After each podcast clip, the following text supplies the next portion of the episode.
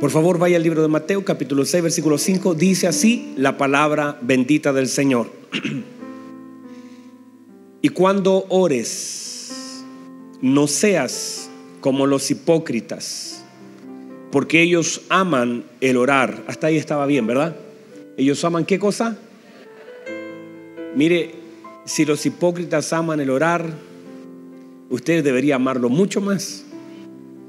¿Verdad que sí? Debiésemos amar el orar. El problema no es aquí el orar, sino el corazón con que se hacen las cosas. Dice, porque ellos aman el orar en pie. ¿Cómo debemos orar entonces? No tiene que ver con posición, ¿verdad? Tiene que ver con corazón. ¿Cómo hago lo que hago? Uno puede decir que le estoy cantando a Dios, pero quizás no estoy cantando a Dios. Uno puede decir, me gusta ministrar, pero en realidad no me gusta ministrar. Uno tiene que definir por qué hace lo que hace y cuál es el corazón en las cosas que hago.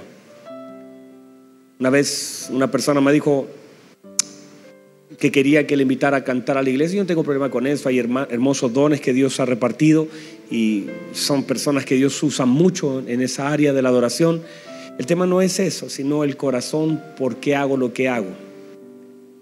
Y si uno logra definir eso y logra ser, tener un corazón delante del Señor, porque lo que dice la Escritura, mi esposa lo predicaba hace días atrás, dice, bienaventurados los de limpio corazón, porque ellos verán a Dios. A veces el problema en nuestro corazón sucio no nos permite ver nada. Dios puede estar delante de nosotros y nosotros no lo podemos ver solo por nuestro corazón. Porque la Biblia dice que solamente los de limpio corazón pueden ver a Dios. Dice entonces, ellos aman el orar en pie en las sinagogas y en las esquinas de las calles. Y aquí está la clave. ¿Para qué? ¿Para hacer qué? Pero el problema es visto por los hombres. Porque uno siempre será visto. Tú puedes ser visto por los hombres o tú puedes ser visto por Dios. Y uno tendrá que definir dónde quiere estar. De cierto os digo que ya tienen su recompensa. Mas tú, cuando ores, entra en tu aposento. Definimos durante la mañana que aposento no es solo un lugar, es una dimensión, es un lugar de intimidad. No es un cuarto cerrado, no es mi pieza. El pastor, yo no puedo, no, no puedo orar, no tengo pieza. No es eso. No se trata. Para algunos el aposento fue una fosa de leones. Para otros el aposento fue una cárcel. No había opción de abrir o cerrar nada. Entonces entender que el aposento del Señor donde quiere tenernos es un lugar de intimidad. Dice, y cerrada la puerta, ¿qué debo cerrar? También en la mañana definimos que hay puertas que cerramos nosotros y otras las cierra Dios. Y no podemos nosotros intentar cerrar las puertas que solo Dios puede cerrar y no podemos esperar que Dios cierre las puertas que Dios espera que yo cierre. Entonces uno tiene que definir cuáles son las puertas que yo debo cerrar y cuáles son las puertas que solo Dios puede cerrar. Y eso debemos definirlo.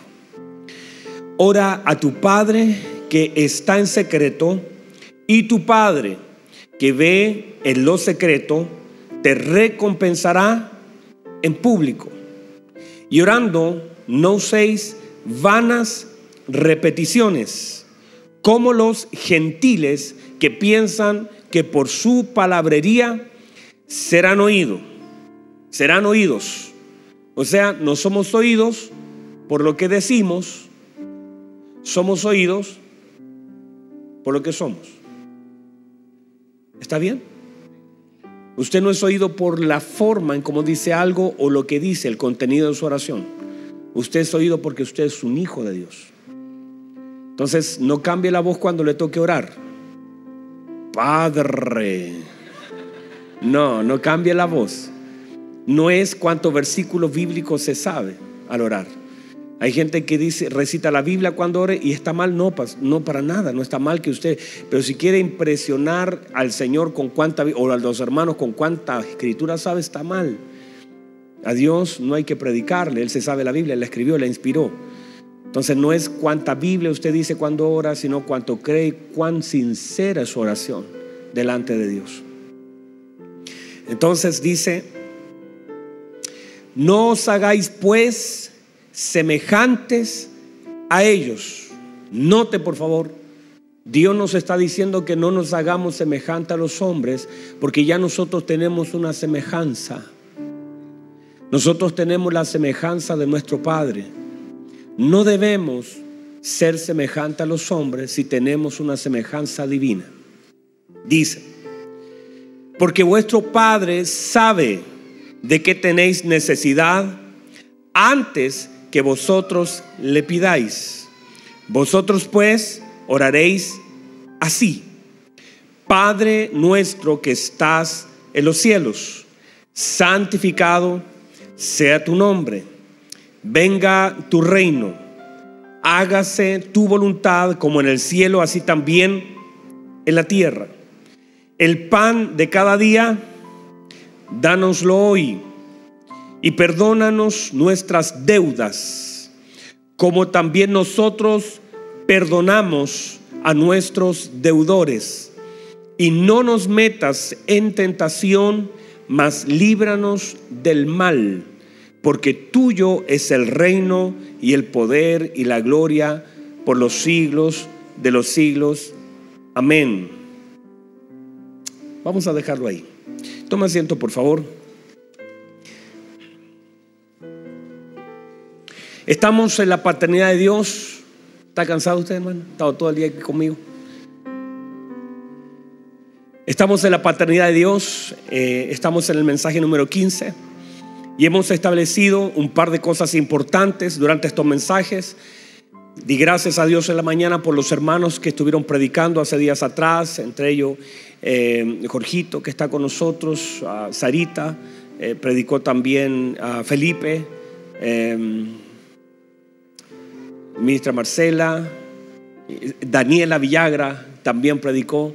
Entonces han predicado algunos hermanos que nos han edificado y cada uno de ellos tiene una porción del Padre que puede también ayudarnos a entender un poquito más este asunto.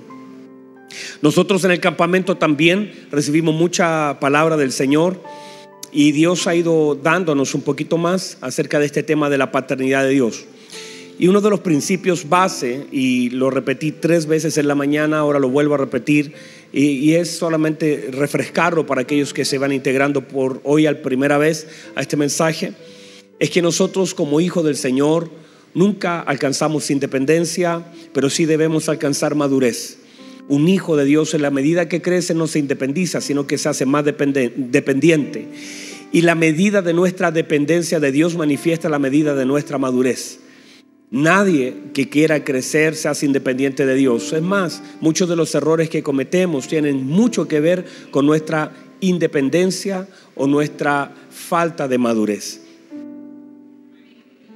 ¿Hay alguien aquí que se ha equivocado alguna vez? ¿Alguien aquí se ha equivocado alguna vez? ¿O soy el único que me he equivocado? Todos nos hemos equivocado y cuando revisamos la razón de por qué nos equivocamos, nos faltó dirección. Nos faltó luz en algún área de nuestra vida. Nos equivocamos porque no preguntamos. Nos equivocamos porque fallamos en tomar decisiones basadas en las opciones que tenemos delante. Tomamos decisiones basadas en la conveniencia de las cosas que queremos y no en la dirección. Y a veces cuando Dios te apunta un camino parece no ser el más fácil. A veces cuando Dios te da una dirección parece no ser la más segura. A veces cuando Dios te apunta a un lugar pareciera que no es lo más conveniente. Pero no quiere decir que no sea ni lo más, lo más necesario, lo más conveniente para nosotros, lo que Dios quiera para nosotros. Es más, en los caminos difíciles Él manifiesta su gracia y su gloria en la, donde Él nos apunta debemos caminar. Cosas tan importantes como preguntarle al Señor, exponer nuestro corazón delante de Dios frente a las decisiones que debamos tomar. Si nosotros solamente hiciéramos ese ejercicio, por favor, póngame atención. Si nuestras decisiones estuvieran basadas en, número uno, intentar agradar a Dios en las cosas que hacemos, muchas de las cosas cambiarían. Si nosotros tomáramos la decisión de hoy en adelante en que todas mis decisiones lo que intentan hacer es honrar a nuestro Padre, muchas cosas cambiarían. Porque es el corazón. Mire, a veces nuestros hijos hacen cosas equivocadas, pero lo hacen con el corazón de agradar. ¿No le ha pasado alguna vez que tu hijo te dibujó en una muralla de tu casa? Y a lo mejor eso está muy mal. Te rayó la muralla. Pero hizo papá, mamá, hizo unos dibujos ahí. Lo que quiso hacer es agradarte. Lo hizo en el lugar equivocado. Lo hizo de la forma equivocada, pero con un corazón correcto.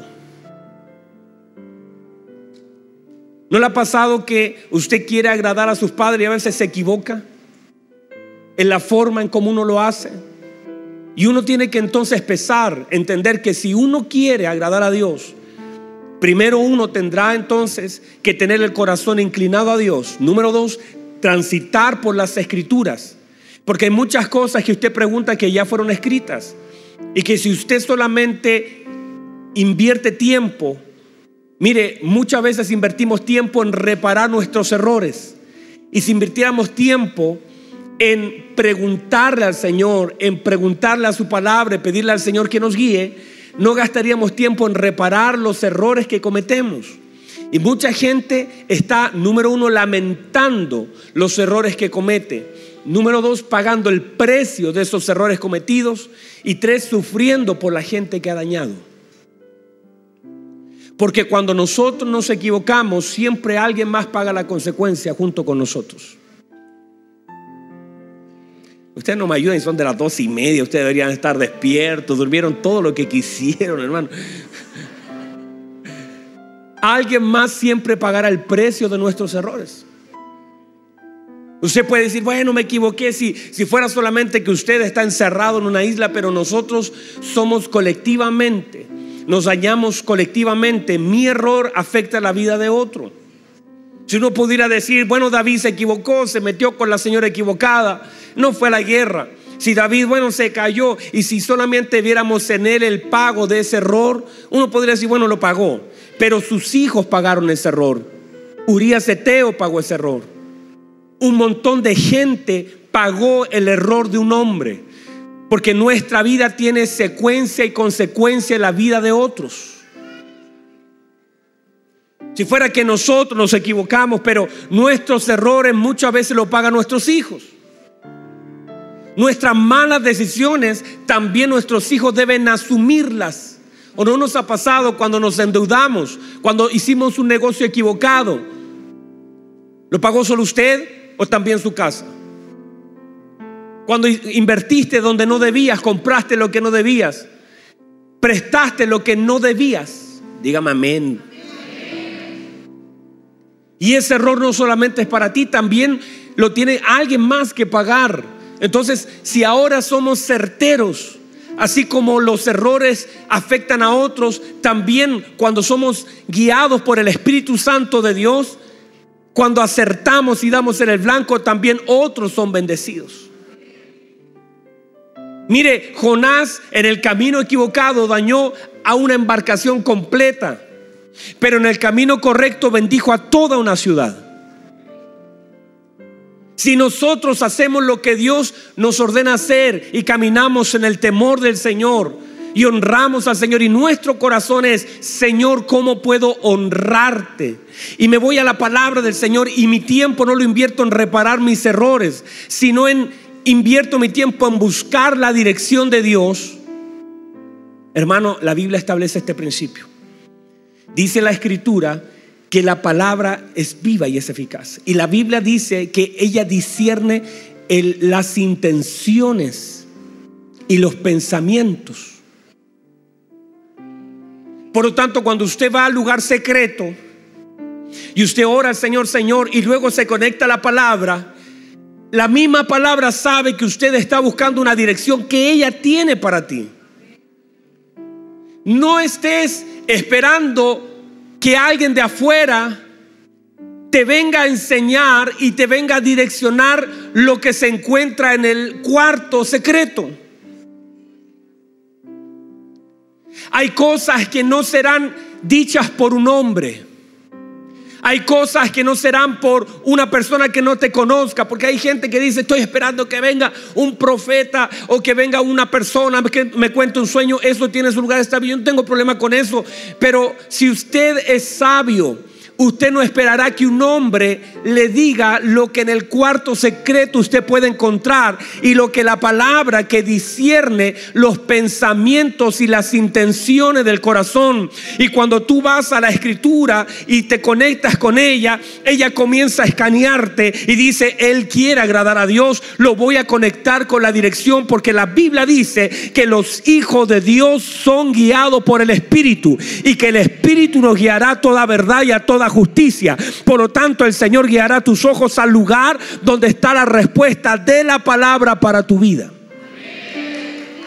Y esa es la dirección más segura, porque tenemos por ciertísima la palabra de Dios. Pero cuando nosotros no estamos en eso y estamos esperando que alguien más nos diga lo que nosotros debemos preguntarle a Dios. Y no es solamente porque hay gente que dice, no, siento paz en esta dirección, pero después que siente paz, siente rabia, siente enojo, siente cualquier otra cosa. Porque la gente define y dice, no, yo siento paz y lo hago, pero después que lo hace, perdió la paz. Porque hay muchas decisiones, porque la paz no es algo, no es, no es algo que viene cuando tienes que tomar una decisión. La paz es un estado permanente en la vida del creyente que se manifiesta con más fuerza o menos fuerza en algunas áreas y tiempos de nuestra vida. Pero no tiene que ser, mire que Jesús no tenía paz en el Hexemaní. Estaba desesperado, estaba angustiado, dice la escritura, lloraba y gritaba. Si él toma la decisión por lo que sienta aquí, de pronto no hace nada. Pero él sabe lo que tiene que hacer de acuerdo a un plan divino y eterno establecido por el Señor. Entonces tienes que conectarte con la palabra. Tenemos que conectarnos con la palabra. Entonces, dejémoslo ahí, vea todas las predicaciones de la mañana, les va a bendecir. El amor no es suficiente para ejercer una paternidad correcta y en ningún área de nuestra vida el amor es suficiente para poder ejercer lo que tengamos que hacer. Todos necesitamos mucho más que eso. La Biblia dice que el Cana amaba a Ana, pero no le podía dar nada de lo que Ana necesitaba. Entonces nosotros podemos amar a nuestros hijos y aún así ejercer tan mala paternidad que podemos dañarlos completamente, amándolo y todo. Hay gente que los amó y hizo todo lo contrario de lo que ellos necesitaban. Le dio lo que ellos no necesitaban. Le dio más de lo que ellos no necesitaban. Entonces, nuestro amor en sí, aunque amemos a nuestros hijos, no quiere decir porque lo único que nosotros podemos hacer para ejercer una paternidad correcta sobre nuestros hijos es recibir la paternidad de Dios entenderla y vivirla. Estoy luchando con mi garganta, hermano. Estoy quemando los últimos cartuchitos. Y me toca la tarde. Entonces yo necesito que usted me diga amén como que entendió todo lo que estoy diciendo. Así no grito tanto. El infierno entonces va a pelear contra la imagen del Hijo. Ahí era para la amén, hermano. Usted hágala así y ellos dicen amén. El infierno, el infierno peleará contra la imagen del Hijo en nuestra vida. Y entonces, porque el infierno lo que intenta es dañar esa imagen. Que usted no tome conciencia de quién es y lo que usted tiene. Hablamos entonces también acerca de esto y la revelación que tiene mucho más profundidad que una explicación. Que la revelación es un patrimonio de nuestro Señor Jesucristo y que nadie, nadie, mire hermano, nadie conoce al Padre sino el Hijo. Y a quien el Hijo lo quiera revelar. Por lo tanto, es un patrimonio del Hijo la revelación y el conocimiento del Padre. Y no es lo mismo tener información que tener revelación y usted no se puede conformar ni usted puede limitar lo que un pastor o un predicador dice del Padre, porque uno puede hablar lo que uno ha recibido y enseñar lo que ha recibido. Pero lo que para mí es revelación, para usted solamente es una información. La información no tiene capacidad de cambiar, solamente llena tu mente y dices, oh, uy, yo pasé por ahí 20 veces, no lo vi, pero eso no tiene la capacidad de transformar nada.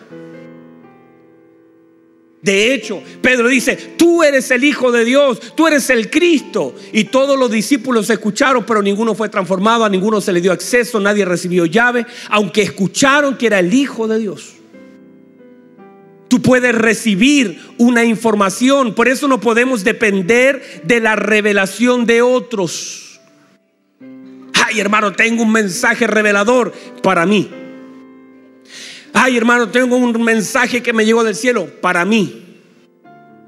Ahora yo lo voy a predicar. Ahora, ¿cuál es nuestra tarea? Ese mensaje me debe conectar con la cruz, con el lugar secreto.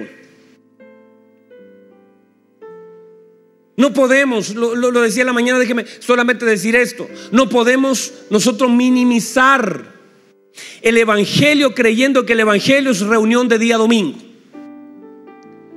Y vengo los domingos a la iglesia y cada domingo vengo y me estoy una hora escuchando al pastor o al predicador, luego me voy y ese es el evangelio de muchos. Y pero ese es el evangelio suyo, pero no es el evangelio de nuestro Señor Jesucristo. Porque el Evangelio del Señor Jesucristo no es un domingo, es una vida y tu vida no alcanza para poder vivir el Evangelio de nuestro Señor Jesucristo, que es transformador y que el apóstol Pablo dice, yo no me avergüenzo del Evangelio porque es poder el Evangelio en sí es transformador para nuestra vida.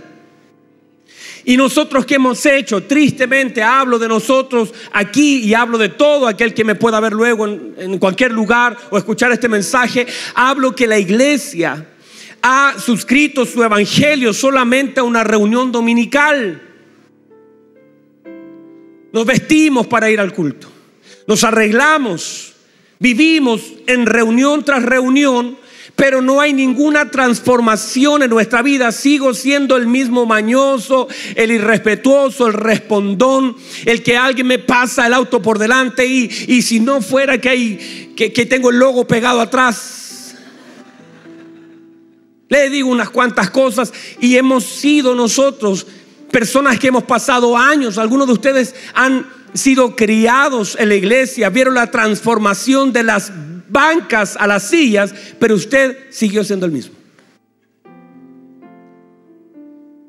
El que se, se, cambió la banca por la silla, por el que estaba sentado, no cambió nada.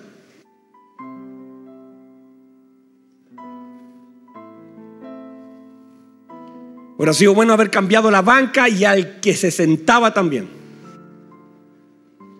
Pero tristemente, y usted sabe que es así. La pregunta es, ¿cuál es mi medición? ¿Cuánto yo crecí? ¿Cuánto, me, cuánto conocí al Padre? ¿Cuánto del Padre hay en mí? Si yo estoy manifestando, Cristo para eso vino. Cristo vino a manifestarnos al Padre que estaba cerrado, la gente lo conocía como el yo soy, la gente lo veía como un personaje lejano, muchos de ustedes lo habían visto así hasta, hasta hace poco tiempo, como el proveedor, como el juez, como y, es, y lo es en sí pero le faltaba esa cercanía de decirle Padre. Y cuando dijo Padre, la gente como que se puso nerviosa, empezó a temblar, dijo, ¿por qué le llama Padre? ¿Por qué lo hace cercano? Porque ellos nunca pudieron disfrutar de un abrazo, nunca pudieron disfrutar de una caricia, nunca se dieron cuenta que el Padre conocía cada una de sus necesidades. Y antes que ellos oraban, el Señor ya conocía esa necesidad. Y no era solamente el Dios lejano que había creado, también era el Padre que quería abrazar que quería contener, que quería sanar, que quería ayudar, que quería manifestarse. Y mucha gente ve eso. Dice Dios y tiene una figura equivocada y no podemos manifestar lo que nosotros mismos no tenemos. No podemos reemplazar. El púlpito es una bendición, pero no reemplaza el lugar secreto.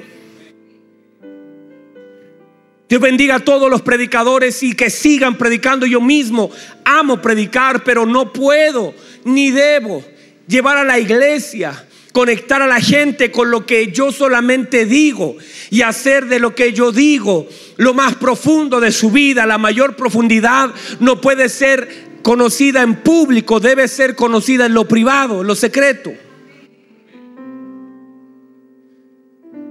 La tarea nuestra entonces es otra vez llevar a la novia a la intimidad con el novio. teniendo la oportunidad que el velo está rasgado, que podemos entrar confiadamente al trono de su gracia. No necesito que alguien me hable de mi esposa, de Verena. Yo puedo tener acceso a ella Qué error sería, eso lo hicimos en un tiempo cuando yo le decía a sus amigas, dígame qué piensa de mí, dígame qué le gusta a ella de mí, le gustó lo que... Y eso está bien cuando queremos saber algo al inicio de una relación, pero hoy día que tenemos pacto, sería eh, extraño que yo le preguntara a alguien qué piensa ella cuando la puedo mirar cara a cara, la puedo abrazar, le puedo preguntar, yo tengo acceso a ella.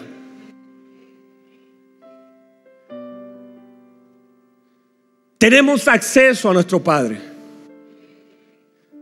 No puedo solo depender de lo que alguien me habla de Dios. No puedo esperar solamente la información del pastor o del predicador que estuvo con el Señor para decir qué me va a decir de Dios. Cada uno debe tener un tiempo, una, una, una semana marcada por la revelación, la intimidad, el consuelo. Qué error más grande. Pastor, ore por mí, ayúdeme a orar, porque en realidad estoy, eh, eh, usted está más cerca de Dios y esa es una, es una cosa que todavía no logro de entender, que la gente asuma que uno puede entrar al lugar secreto y ellos pueden quedar afuera. No estamos en el antiguo pacto donde el sumo sacerdote entraba al lugar santísimo. Hoy todo, el velo se rompió. Podemos ingresar todos a la presencia de Dios y expresarle allí todo nuestro corazón a nuestro Padre. Entre con confianza. Entonces esta revelación es mucho más profunda, te abre puertas, te transforma, te da identidad, te abre accesos. No podemos nosotros entonces solamente querer oír lo que otro recibió de Dios. Debemos también nosotros tener esa comunión con nuestro Padre. Y nadie por tener una revelación diferente es mejor o mayor que otro. No voy a pensar que tenemos super iluminados, que son mejores que otros por tener una revelación diferente del Padre. No te hace mejor. De, hecho, mi hijo de ocho años me conoce mejor que el hijo de tres. Pero no, no hay diferencia en mis hijos, porque uno me conozca un poquito más que otro. Dígame amén, por favor.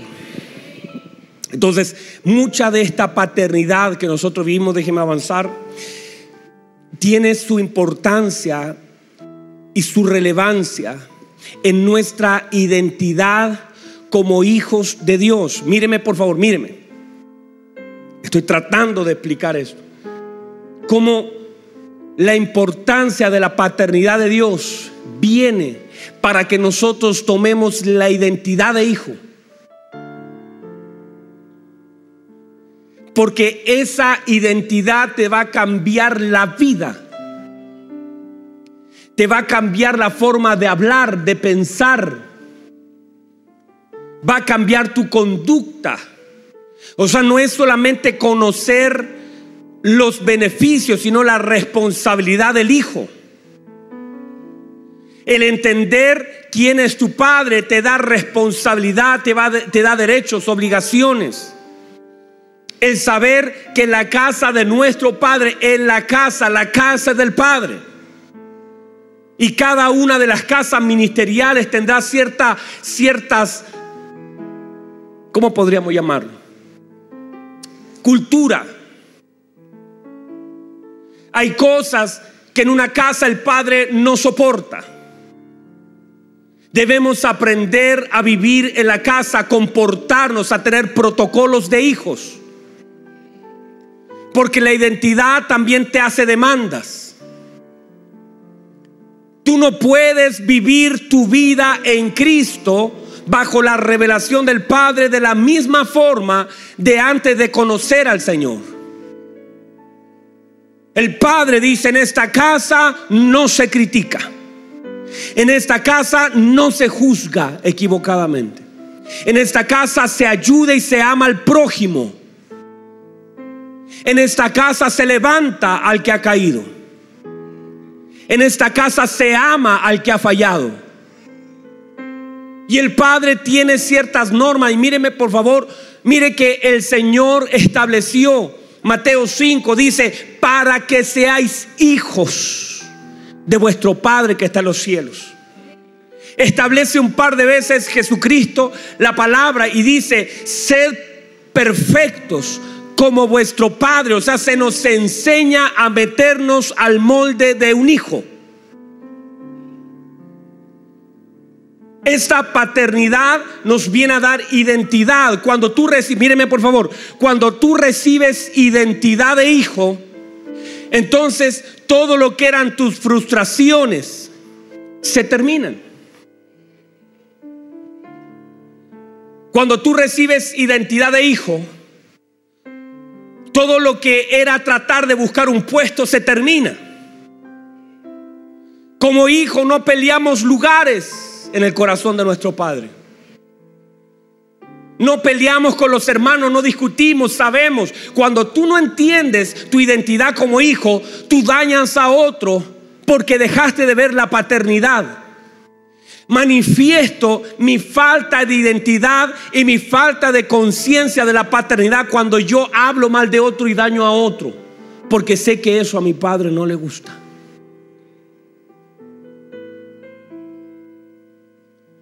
Manifiesto mi falta de identidad cuando puedo dañar la, el testimonio de otro gratuitamente.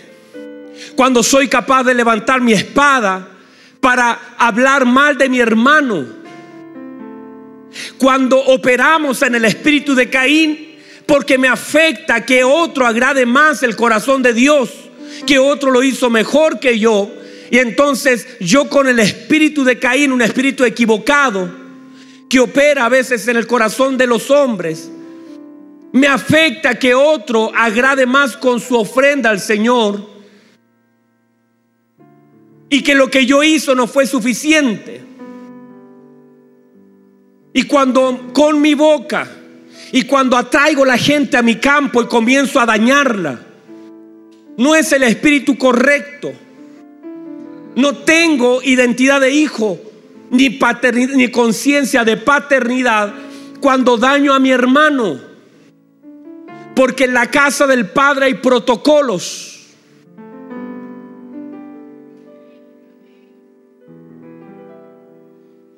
Caín se tiene que haber gozado. Tendría que haberse alegrado con lo que Abel hizo. Te felicito. Qué bueno lo que hiciste, me diste es una lección agradaste el corazón porque elegiste lo mejor, porque oíste con fe lo que debía ser entregado. Ese es el corazón correcto de una casa. Cuando honro lo que mi hermano ha hecho por Dios, cuando reconozco las virtudes en la vida de otros, cuando soy como Juan el Bautista, apareció el Hijo, así que yo voy a menguar para que Él crezca, ese corazón es el correcto. Cuando mi corazón no está enfocado en lo que yo quiero hacer para Él, sino en lo que Él me pide que yo haga.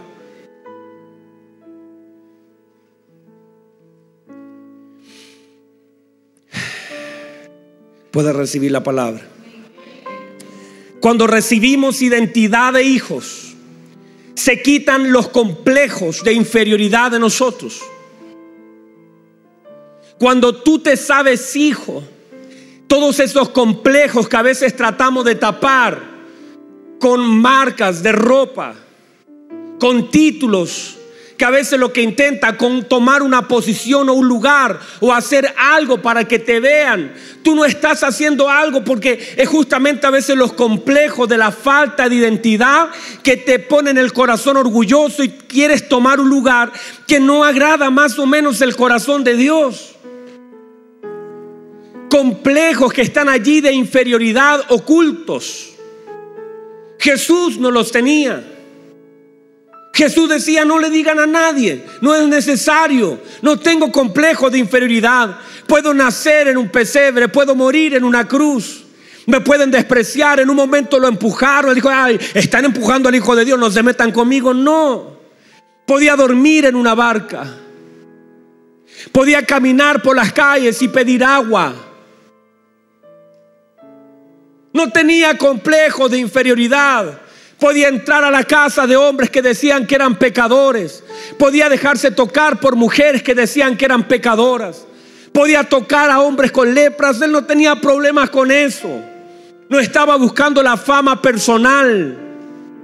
No apareció en la tierra para hacerse conocido apareció para manifestar a nuestro amado Padre Celestial, para decir, yo soy la puerta, yo soy el camino. No, rueguenle al Padre, rueguenle al Padre, yo he venido a manifestar el amor del Padre. Cuando tú sabes y te sabes hijo y ha venido la revelación, eso te da identidad, no importa si predicas sobre una barca, si, si no hay un púlpito preparado para ti, hace de los montes tu público, hace de las calles tus escenarios. Tú sabes que si no te dan un púlpito, no es que eres más o menos importante, no cambias el lugar, no dices, no vendes tu primogenitura por un plato de lentejas, no estás levantando la mano para que la gente te vea, porque tu corazón, identidad de hijo, te permite ser hijo en la intimidad de una calle, dentro de una micro, en las plazas, en los hospitales. Y aunque nadie te vea, no te saquen una foto, tu nombre no sea conocido, tú te sabes hijo y esa es tu verdadera identidad.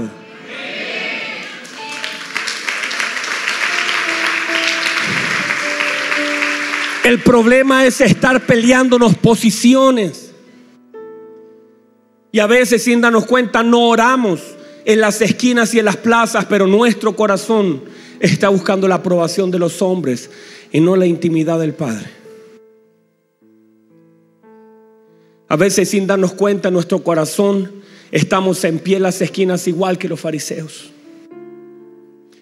llenos de complejo, de inferioridad, buscando que la gente conozca algo de nosotros, esperando una oportunidad creyendo que en cualquier momento se abre e incluso a veces nos, como en la palabra,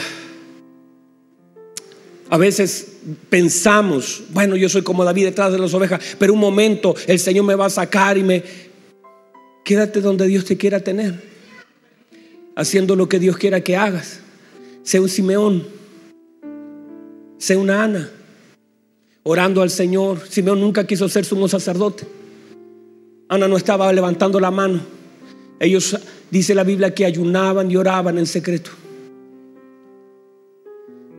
Pero ese padre que ve lo secreto, ese padre que no anda buscando figuras públicas, ese padre que está buscando a sus hijos en la intimidad. Y si logra encontrar a uno que no tenga el deseo de ponerse en un lugar para ser visto por los hombres, No despreciamos la honra que Dios nos da, ni los lugares. No te pones detrás de una cortina para cantar. Pero Dios espera que nuestro corazón sea el correcto para honrarlo a Él. Que antes de que te vean parado un media hora en un púlpito estés en la presencia, que puedas entender que vale más estar en la presencia de Dios que la presencia de los hombres. Que es mucho más importante si tienes identidad de hijo, para ti es más importante que te vea tu padre a que te vean tus hermanos. Y cuando tienes esa identidad, para ti se vuelve completamente irrelevante el aplauso de los hombres. Quieres la intimidad con tu Padre. Y si logramos hacer esto, póngase en pie, por favor, se me acabó el tiempo. Se me acabó el tiempo ahora porque me toca seguir predicando, así que yo no tengo problema con eso. ¿Puedo recibir la palabra? Esa identidad te posiciona, te da claridad. No andas buscando espacios, no andas empujando gente. Anda levantando, levanta la mano para servir, no para ser visto. Estás con una toalla puesta ahí y con un lavatorio para lavar los pies de otros. Si no tienes problema, Jesús lo hizo. Y no lo hizo para que quedara escrito y nosotros leyéramos su tremenda humildad, lo hizo porque así Él era.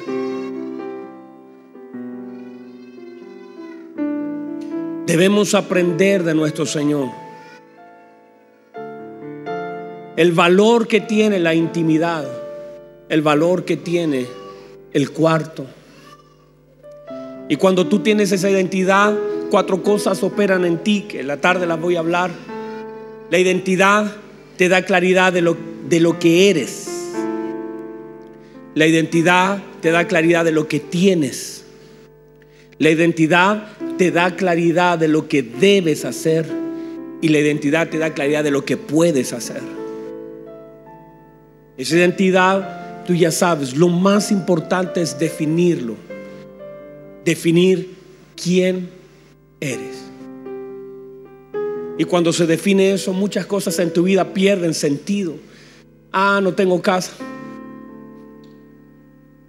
No tengo un título. Ah, que no tengo auto, pastor.